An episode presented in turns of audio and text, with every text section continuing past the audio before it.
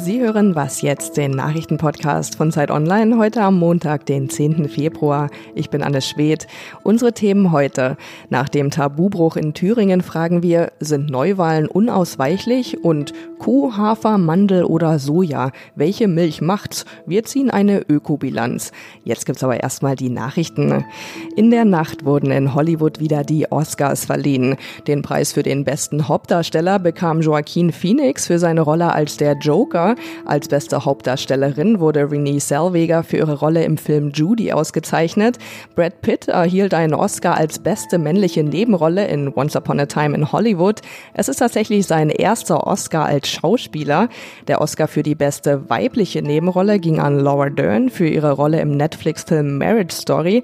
Die meisten Preise räumte aber der südkoreanische Film Parasite ab. Und zwar als bester Film, als bester internationaler Film und als Film mit dem besten Originaldrehbuch. Auch Parasite-Regisseur Pong Chung-ho nahm seinen eigenen Oscar mit nach Hause. Alle weiteren Gewinner, Analysen und Hintergründe zur Oscarnacht gibt's auf Zeit Online unter www.zeit.de slash Oscars. Sturmtief Sabine wütet über Deutschland. Bereits gestern wurden zahlreiche Flugverbindungen gestrichen. Die Deutsche Bahn stellte ihren kompletten Fernverkehr ein und auch etliche Autobahnen wurden gesperrt.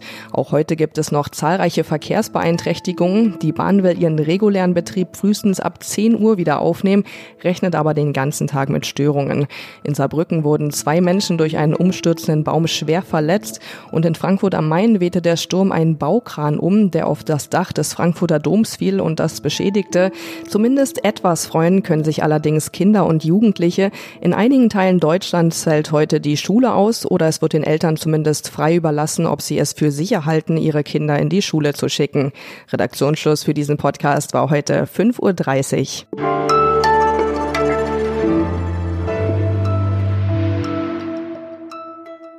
Moin Moin, mein Name ist Sven Stockram und ich hoffe, Sie sind sicher unterwegs trotz des Sturmtiefs Sabine, das noch übers Land zieht. Auch politisch ist es am Wochenende nur ein wenig ruhiger geworden. Die Situation in Thüringen, äh, wie die, die äh, entstanden ist äh, durch diesen Wahlvorgang am ähm, äh, vergangenen Mittwoch, ähm, die lässt sich nicht beseitigen. Das ist ein, ein äh, Stachel auch äh, in der Geschichte unserer Demokratie, den wir auch, glaube ich, noch lange äh, spüren werden. aber er kann geheilt werden und daran arbeiten wir jetzt, dass eben zügig auch Neuwahlen stattfinden können und dass ähm, dann auch die Fraktionen in, im, im Thüringer Landtag ähm, so zusammenstehen, dass dort ein Ministerpräsident gewählt wird, ohne dass er auf die Stimmen der, der AfD angewiesen ist. Das sagte die SPD-Vorsitzende Saskia Esken am Samstag vor dem Kanzleramt. Die Große Koalition in Berlin befürwortet also Neuwahlen in Thüringen. Am Telefon habe ich meinen Kollegen aus dem Politikressort Ferdinand Otto. Hallo Ferdinand. Hallo, guten Morgen. Ja, eine verfahrene Situation. Wie geht es denn jetzt weiter? Ja, das ist ähm, nach wie vor ziemlich unklar in Thüringen. Also die Gefechtslage sieht ungefähr so aus. Die Bundes-CDU und die SPD auf Bundesebene würden gerne neu wählen lassen. Die Thüringer CDU sperrt sich da dagegen, ist ja auch klar, die würde in den Umfragen einbrechen jetzt bei einer Neuwahl. Ähm, und die Linkspartei in Thüringen hat auch schon gesagt, dass sie eigentlich nicht unbedingt großes Interesse gerade hat an Neuwahlen.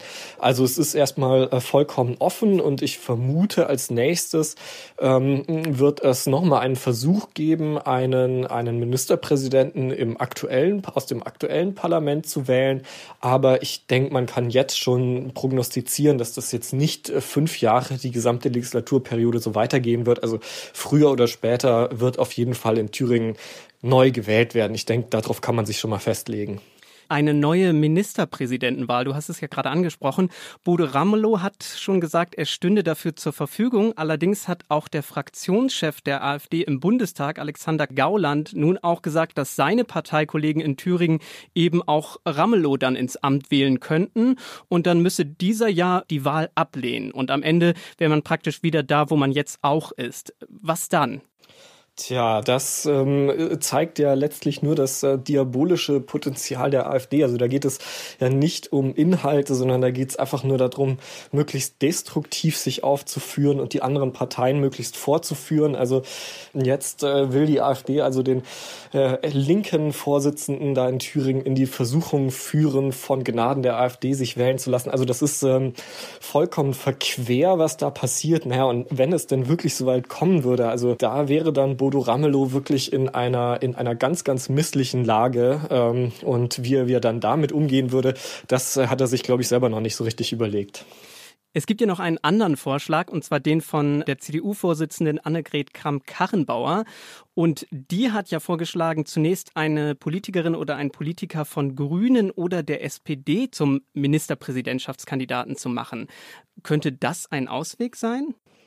Also das wäre wahrscheinlich für die CDU der denkbar günstigste Ausweg. Das würde verhindern, dass die CDU in die Verlegenheit käme, ähm, ja nochmal durch Enthaltung oder Mitstimmen einen Linken zum Ministerpräsidenten zu machen.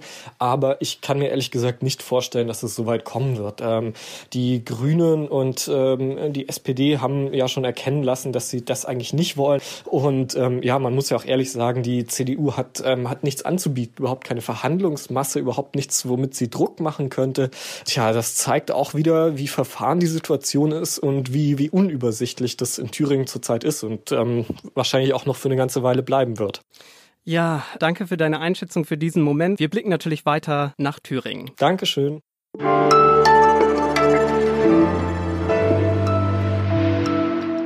Und sonst so? And the Oscar goes to wieder an keine Frau, zumindest in einer der wichtigsten Kategorien, nämlich beste Regie. Dabei fanden viele, dass Greta Gerwig mit ihrer Neufassung des Dramas Little Women ihn verdient gehabt hätte. Sie war aber nicht einmal nominiert. Und in nunmehr 92 Jahren Oscar-Geschichte gewann mit Catherine Bigelow 2009 bislang nur eine Frau den Regiepreis. Einige Filmfans nervt das ziemlich. Aus Protest haben sie deshalb einen Livestream der Verleihung so manipuliert, dass statt der für TV-Sender so wichtigen Werbung in den Pausen preiswürdige Filme von Regisseurinnen vorgestellt wurden. Ihr Hashtag lautete Give her a break, also sinngemäß gebt ihr eine Chance. Gute Aktion und allemal spannender als Werbung.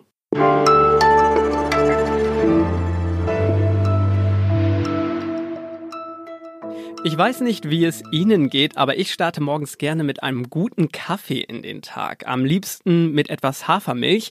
Vielleicht auch ein bisschen, um mein Gewissen zu beruhigen, weil Kuhmilch doch angeblich so schlecht fürs Klima ist. Doch stimmt das? Und was ist mit Mandel- und Sojamilch? Meine Kollegin Alisa Schröter hat sich das mal ganz genau angeschaut. Alisa, hallo. Fangen wir mal mit der Kuhmilch an. Ist deren Ökobilanz wirklich so katastrophal, wie man immer hört? Also die Ökobilanz von Kuhmilch liest sich tatsächlich ziemlich schlecht. Die UN-Welternährungsorganisation hat errechnet, dass man für einen Liter Kuhmilch bis zu 2,5 Kilo CO2-Äquivalente braucht.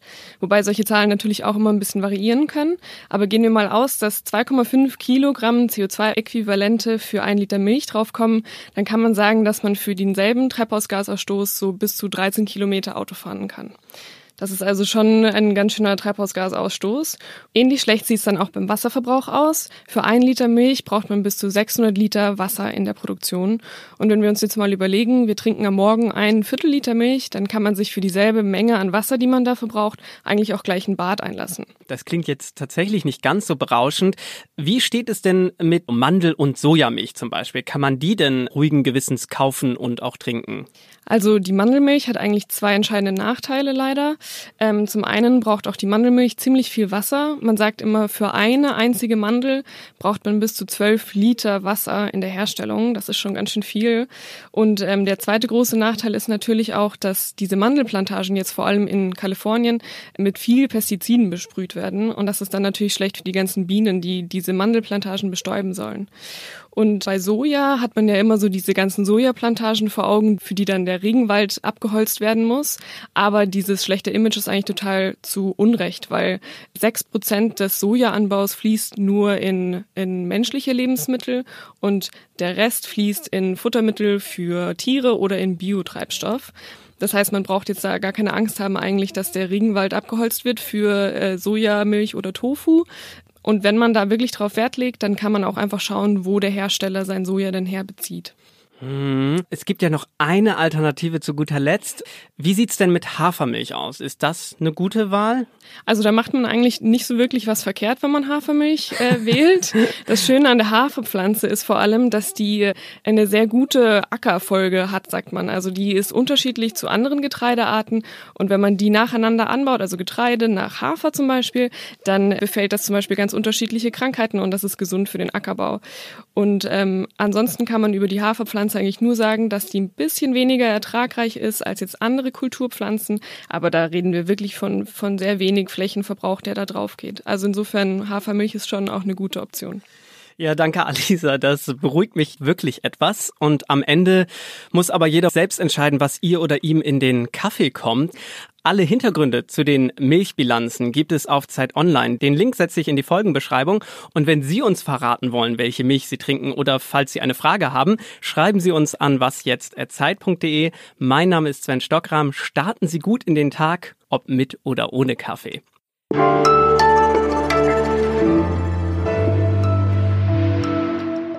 Welche Milch schmeckt dir denn am besten? Also schmecken tut mir natürlich die Kuhmilch am besten, aber ich habe mich mittlerweile schon auch an die Hafermilch gewöhnt und die mag ich mittlerweile auch ganz gerne.